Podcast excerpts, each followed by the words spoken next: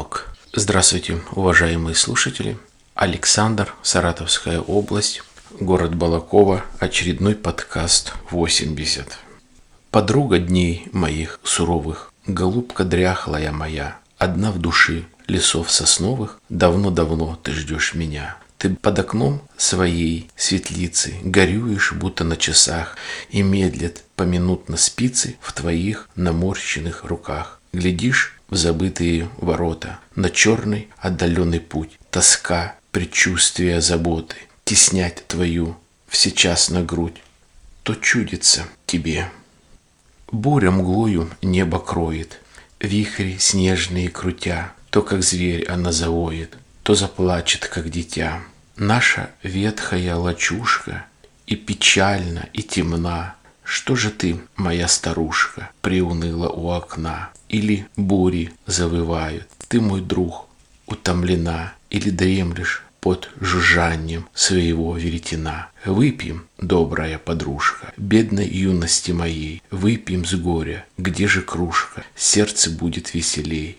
Спой мне песню, как синица, тихо за морем жила. Спой мне песню, как девица за водою по утру шла.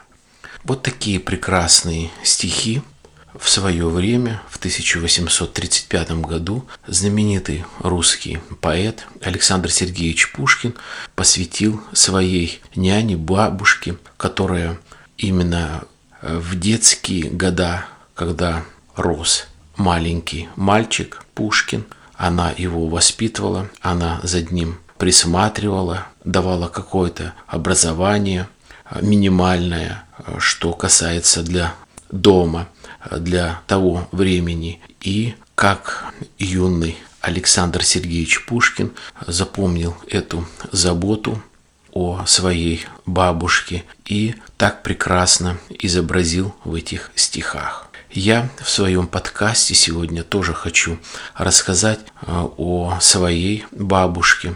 Я звал ее нежно и ласково всегда э, бабуля, ибо не только Пушкин может посвящать стихи своей знаменитой бабушке и тем самым отблагодарить ее за это. Ну и я, обыкновенный человек, тоже могу в знак благодарности вот уже в другое время, в другую пору написать в знак благодарности. Пусть это банально, пусть это может быть ненормально, но э, нормальный, хороший подкаст э, именно для своей бабушки. И э, не только я затрону некоторые аспекты, все, что касается, может быть, наших бабушек, именно бабушек, их взаимоотношения с детьми, то бишь с внуками, с маленькими детьми, я имею в виду с внуками и с внучками. Но и я хочу сказать, что и в обыкновенных семьях есть нормальные и были нормальные бабушки, которые также заботливо э, и очень скрупулезно э, заботились о своих внуках, о своих внучках, которым тоже можно посвящать стихи, не обязательно быть э, Пушкиным, не обязательно благодарить наших бабушек стихами, а можно благодарить их разными заботами, может быть какими-то э, подарками, может быть в конце концов просто приехать э, в гости и э, попроведывать. Это называется забота и внимание, что в настоящее время так не хватает нашим вот родителям, нашим бабушкам, может быть про бабушкам. Расскажу не просто о человеке, я расскажу еще о если сейчас мы говорим хобби, кто занимается каким хобби, ну, у нее была такая э, работа, в настоящее время она устарела, она непопулярна, но всем известно. Об этом немного э, позже. Но все-таки э, хочу сказать о хорошем человеке, почему мне так дорого моя бабушка. Она запомнилась своим прекрасным отношением ко мне, искренностью, добротой, сердечностью, пониманием. Была чистоплотная женщина, бабушка и душой, и телом. В то время, э, когда было гонение на религию, это был глубоко верующий человек. Я как-то уже в предыдущих подкастах упоминал о том, что она, если сейчас так можно выразиться и модно говорить, э, была целителем. В то время э, люди очень мало знали это слово, а если и знали, то, может быть, не в таком понятии, не в такой трактовке, как сейчас народный целитель, белая магия, черная магия и так далее. Она просто молитвами вылечивала э, людей э, от разных заболеваний, от таких как, не знаю, как по медицине называется, рожа, это когда опухоль идет под подбородком, преимущественно это у женщин, она лечила от испуга, она лечила от сглаза. Никаким приворотом, черным или белым, приворотом, отворотом людей она не занималась. Она делала людям добро при помощи молитв, знала, как это делать и когда это делать. Повторяю, глубоко верующий человек, я даже могу вспомнить такое вот время, такие дни, когда была христианская Пасха, и я, наверное, буквально был там в первом или во втором классе, это было, по-моему, всего один раз, может быть, два раза, когда она со своими подругами, соседями э, брала меня. Я сам напросился, мне было интересно, и я ходил вместе вот с бабушкой, все вместе на освещение куличей в церковь. Э, ходили где-то, наверное, часов в девять вечера, и вот, наверное, два часа шла молитва, освящение в полночь, и возвращались домой. Время э, спокойное, тихое, теплая весна, пешком, где-то, наверное, минут 20 30 максимум идти до церкви, нормально прогуляться. А мне в то время было, наверное, лет, я говорю, может быть, 10, 11. А, то есть все нормально. Для меня было это интересно. Была верующий человек, но не до фанатизма. У ней был ревматизм ног, она тяжело ходила по комнате, а, не всегда выходила на улицу, был балкон, выходила на балкон, дышала свежим воздухом, а так, когда она, как говорится, была абсолютно э, здорова, очень много помогала, не просто очень много, а все делала в доме, помогала и варила.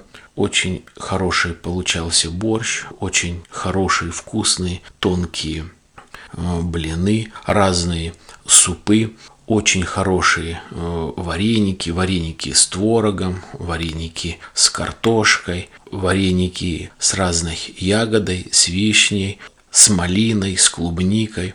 Очень хорошее варила вишневое э, варенье, клубничное, малиновое варенье, то есть все как положено. Запомнилась мне э, моя бабушка и бабуля. Я ее звал всегда э, бабуля. Запомнилась, вот я говорю, очень такой высокой добротой ко мне. А, она не была грамотной, но она старалась как-то проконтролировать а, мою учебу в плане, чтобы я делал уроки, чтобы я не отвлекался. Я ходил первую смену а, в школу, приходил со школы где-то, наверное, около часа или двух. Она каждый день меня встречала со школы, не специально как бы, а мне это ну, не нравилось, что она встречает меня, а она садилась э, у соседнего подъезда, всегда днем выходили ее такого возраста люди подышать свежим воздухом, поговорить, посидеть на скамеечке и вот она встречала и говорит, о, мой идет кавалер, все, пойду его кормить. И вот как-то меня это стесняло, что она называла меня кавалером. Я подходил, здоровался, всегда говорил, бабуля, ну что ты меня кавалером называешь? Она смеялась, улыбалась мило. Мы шли домой, готовила кушать. Если было приготовлено, она разогревала, контролировала меня, говорит, вот отдохни отдохни, а теперь делай уроки. То есть занималась воспитанием э, как э, положено, потому что я, так получилось, рос без отца, мама работала, работала в две смены. Конечно, было время, но больше время на воспитание уделяла все-таки моя э, бабуля. Уникальный человек, она, скажем, чисто русского происхождения, родилась моя бабушка в Целиноградской области. Раньше это была часть России, потом стал Казахстан. Если вспомнить историю, то все помнят Целина, а, освоение Целины, вот это там. До войны очень э, бедная область, очень мало хлеба, и э, бабушка – с пятью детьми на руках решила э, поехать, скажем так, за лучшей жизнью.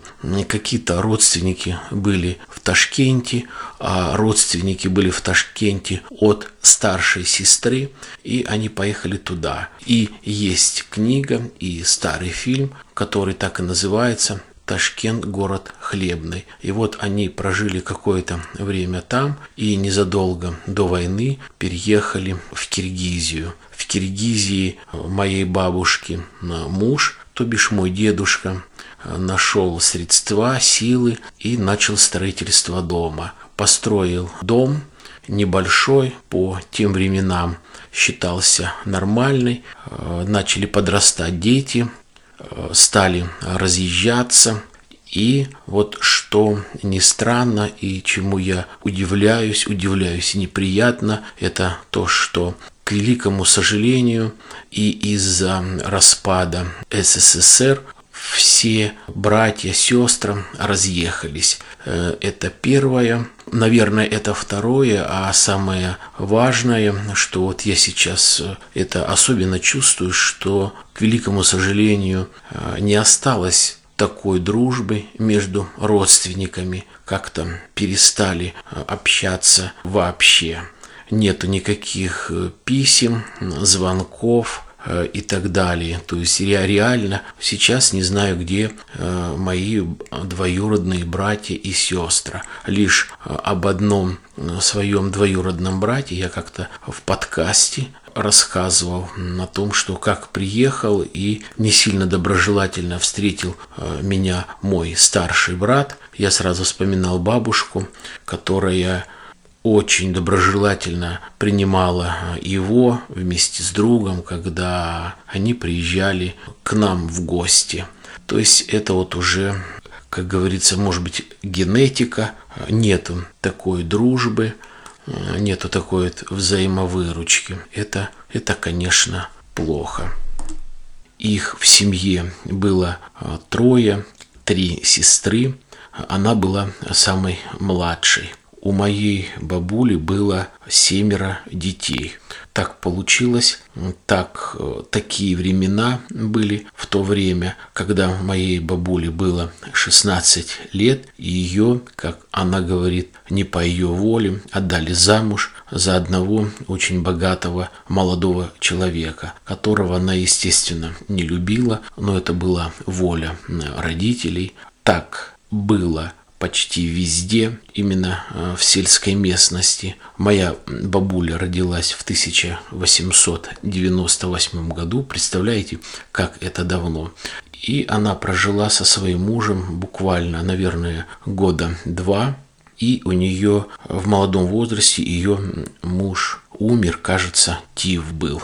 А, был ребенок, от совместного проживания у них э, один, но, э, к сожалению, трагическое, такой трагический случай был. Э, он ехал с товарищем со своим на повозке на лошади, было заряжено ружье охотничье, и так получилось, что он случайно как бы выстрелил сам в себя. Потом моя бабуля вышла второй раз замуж, было э, шесть детей. Один умер где-то, наверное, в возрасте двух или трех лет. Ну, а остальные дети, пять детей, сын и четыре дочки. Она воспитывала, живы, здоровы и посвящала всю свою жизнь воспитанием этих пятерых детей. Прожила она с мужем больше 35 лет, потом муж умер уже в 60-е годы. Он не был, мой дедушка, не был участником войны, он работал здесь, в городе, он как говорится, был в тылу и хлеб пек, ну, в общем, трудился вот на благо фронта. Его, не знаю по каким причинам, не забирали. И вот особенно трепетное отношение было ко мне, хотя у нее очень много внуков, трепетная, и я был, скажем так, любимым внуком, потому что э, моя мама э, была самой младшей дочкой у моей бабушки. И вот мы жили втроем. Втроем в двухкомнатной хорошей квартире. И вот моя бабушка занималась э, воспитанием. Почему еще так вот мне запомнился стих э, Пушкина? У него есть Э, в стихе э, такой отрывочек, который э, вот посвящен своей няне. Он пишет «Или дремлешь под жужжанием своего веретена».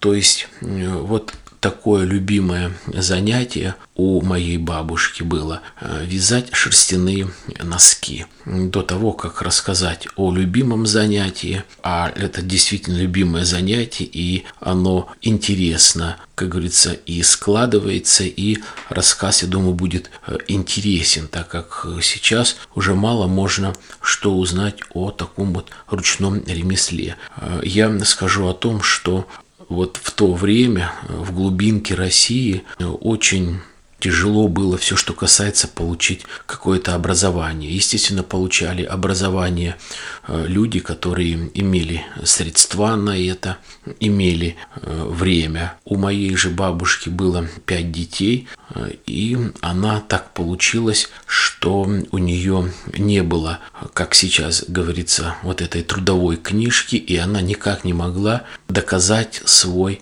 стаж. Умерла моя бабушка в 1986 году, довольно давно. И вот в то время при СССР кто только не пробовал ей помочь, никто не мог доказать ее труд когда она трудилась, где она трудилась. То есть не было вообще никаких документов. Был неграмотный человек, рядом окружали тоже неграмотные люди. Она э, работала, работала, и надомная работа у нее была, и работала на хлебокомбинате, работала на консервном заводе, но нигде не было никаких записей, ничего не, сох... не сохранилось, ничего она не предоставляла. И проживя всю э, жизнь, а прожила она 88 лет, она умерла на 89 году жизни. От государства она не получила ни одной копейки пенсии. А, вот так э, бывает, вот такой э, факт плачевный. Но так как есть дети, дети как могли э, помогали. Присылали посылки, присылали иногда деньги. По тем временам, я скажу, даже 10-15 рублей та дочка, которая жила немного побогаче, она работала бортпроводницей, то бишь стюардессой в Магадане, она присылала не всегда, а там где-то раз в квартал 50-60 э, рублей. То есть это по тем временам э, пол зарплаты, которая получала моя мама. Присылала иногда красную рыбу, э, где жила другая дочка в Казахстане. Там было нормальное обеспечение, получше, чем в республике Киргизии, э, высылала э, колбасы и разные пряности. То есть кто как мог помогал. И одна дочка жила рядом, то же самое помогала деньгами. Сын жил рядом, э, приносил где-то в месяц тоже рублей 20-30. Ну, тяжело, но не бедствовали. То есть, наверное, все-таки воспитание где-то было нормально максимально приложено, и э, дети помогали как могли, ибо бабушкины дети, то есть мои тети тоже, я бы не сказал, что были очень-очень богатые, чтобы были они обеспечены, чтобы прям вот давали там по тем деньгам в то время по 50, по 80 рублей каждый месяц. Нет, такого не было. Приносили продукты и так далее. И вот, чтобы э, как-то уже когда она э, здесь э, живет в государственной квартире, воспитывает, нянчится со мной, и как-то вот это время э, занять, она вязала носки. Ну, занималась этим ремеслом очень давно, очень долго. Она покупала шерсть, осенью старалась купить побольше, чтобы хватило на всю зиму. Она шерсть эту э, чесала, удаляла разную грязь, соринки. Потом она прила, прила на веретене. То есть как таковой прялки не было. Прялка стоила э, дорого по тем временам, наверное, рублей 30 или 50, а это э, пол зарплаты, она потихоньку э, все делала на э, веретене. Плела нитку, скручивала нитку из пряжи, потом делала двойную и вязала носки. Вязала носки по размеру, под заказ – вязала мужские, женские, но отличия, наверное, были лишь в том, что женские вязала немножко потоньше и немножко подлиннее голенище, а мужские потолще. Были заказы, она продавала, люди приходили домой, покупали, а лишние либо она сама либо иногда мама выходила на базар и на базаре продавала чисто э, шерстяные вязаные э, носки. В то время очень-очень популярные, очень теплые, именно э, шерсть овчинная. Уже продавали и с кози, и шерсть была верблюжья, но это дорого, а это классика, обыкновенная овечья шерсть, очень теплая. Пользовались этим носки, э, в общем-то, э, популярностью. Люди э, выезжали куда-то работать, может быть, на какие-то вахты. В то время это тоже было. Пользовались спросом. Даже вязала для своих детей, которые жили в Магадане, отдавала им, но они просто так не брали, а давали какую-то копеечку за эти носки. То есть вот такое у нее было пристрастие к шерсти, к вязанию э, носков. Что еще мне запомнилось э, у моей бабушки? Конечно, время было. После того, как, допустим, мы покушали, она никогда не оставляла посуду в раковине. Она всегда вымывала, вытирала и э, убирала. Помимо субботы, когда была уборка, полностью вытирались стены, вымывался пол. В то время очень модно было стелить ковровые дорожки. Э, Все это пылесосилось. Помимо э, того, что была вот такая большая уборка в субботу, она сама как минимум два раза э, в неделю протирала просто пыль на полу мокрой тряпкой, именно вручную, не шваброй. В субботу, когда она не могла ходить в церковь, а шли молитвы, она зажигала лампадку, либо свечку, молилась, э, соблюдала каждый год пост, э, и когда не пост, обыкновенные дни, она никогда не пила воду, ну вот в то время, когда идет молитва, допустим, с 8 до 12, ничего не кушала, всегда молилась и попросила, чтобы именно в это время нам не шумели, не разрешала включать э, телевизор. Ну вот такой закалки был человек, э, моя бабуля. Меня это не напрягало, я где-то как-то даже в то время с пониманием относился. Э, наверное, вот это вот воспитание и тот быт, наверное, где-то заложился во мне, в моем характере и, и так далее. Что еще хотел бы э, рассказать вот такого запоминающего? Э, перед Пасхой всегда выбеливали комнату, то есть тогда были стены белые. Кстати, я заметил, ну, уже потом, когда уехал из Средней Азии жить в Россию, э, заметил то, что большинство в своих домах, да, и в таких, я их э, называл государственные, то есть большие вот эти квартиры, побелка осуществлялась преимущественно э, мелом. У нас же там в Средней Азии никогда не белили мелом, а белили известью. То есть покупали немножко известь, сами гасили, добавляли туда немного синку и выбеливали. Выбеливали всегда две комнаты, зал, спальня, коридор и кухню. Выбеливали каждый год перед Пасхой это, это обязательно. Не говоря уже там о мытье и окон, и о постирке э, штор, занавесок, это само собой разумеется. Но вот этот вот объем трудоемкий, побелка, конечно, осуществлялось постоянно. Потом начали клеить обои, поклеили обои в спальне, э, в зале, в коридоре по-другому сделали, и, соответственно, стало полегче. Белили э, только э, потолок. Действительно, это было легче. Вот в двух словах, что я хотел бы сказать о своей бабуле. Вот немного эта же тема, но немножко, как говорится, поверну чуть-чуть в другое русло. А, и а, есть у нее дочка старшая, и вот уже у дочки, у старшей внуки, ну вот к великому сожалению, они не такие, как я. Наверное, как-то генетика а, другая, я всегда подойду, спрошу, обниму там, поцелую, всегда гостинца.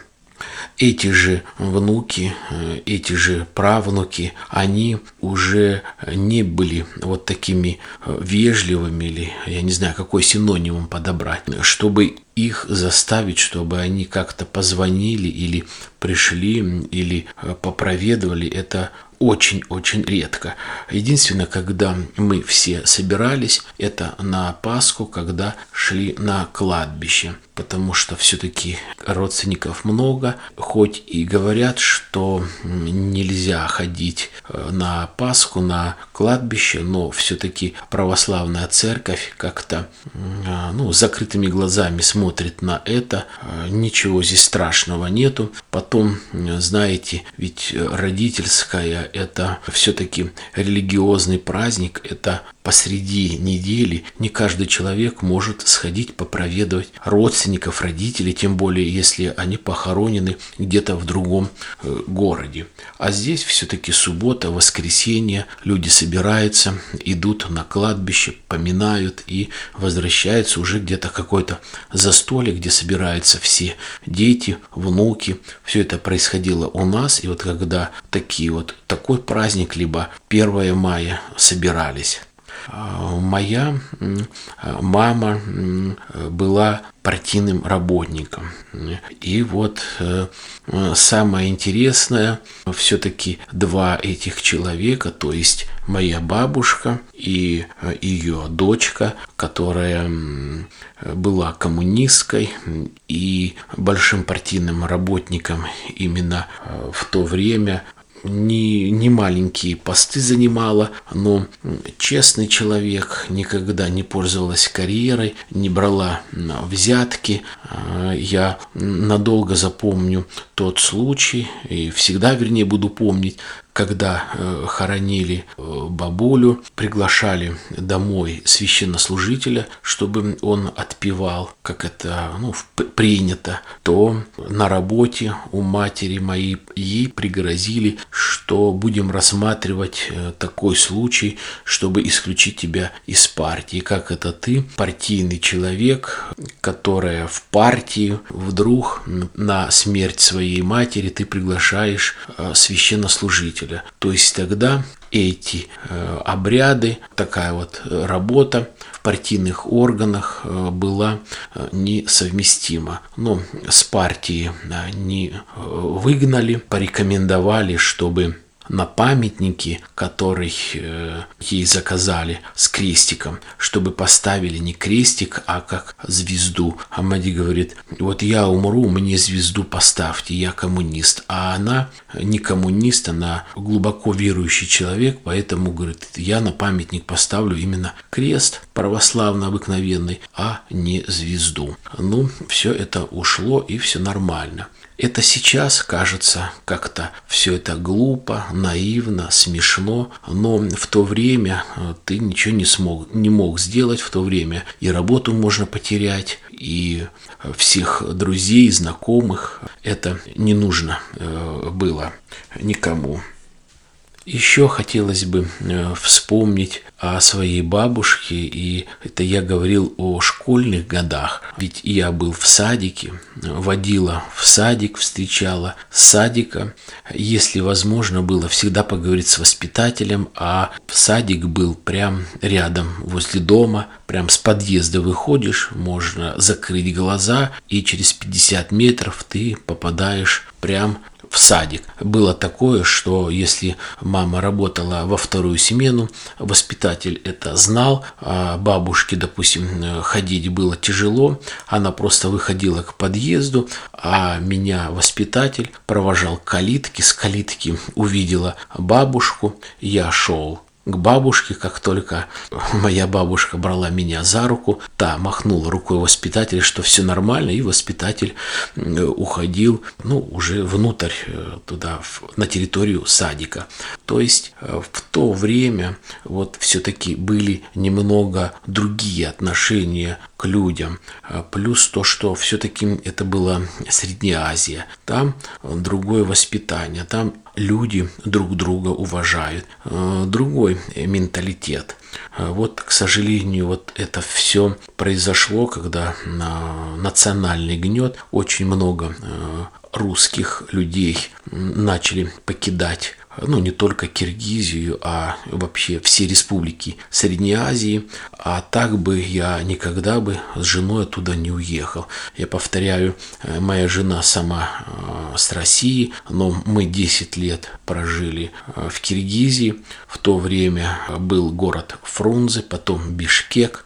Было много друзей хороших, киргизов и корейцев, и уйгуров, и русских. Все жили замечательно все э, дружили, все друг другу э, помогали. Э, жизнь была нормальной, хорошей. Действительно, можно что-то спланировать, можно что-то, деньги какие-то отложить, накопить.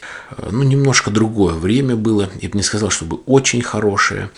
Сейчас, конечно, все по-другому. Опять-таки, я не скажу, что плохо, но вот те года, то время, конечно, запомнится мне. Но я думаю, я думаю, э, если все нормально, то и э, люди, которые живут нормально, воспитываются, то это время тоже будут помнить с теплотой. Э, хотя сейчас вот смотришь на немного другое поколение, на молодое, у них как-то более холодное отношение к родственникам, к бабушке, к дедушке, порой бывает к матери, то есть процветает э, вот это э, хамство, невоспитание, лицемерие, нередко, к великому сожалению, мат, когда, когда, может быть, под выпившие, не дай бог, или обкуренные дети, внуки могут запросто послать там дедушку или бабушку, нагрубить. У меня это вот просто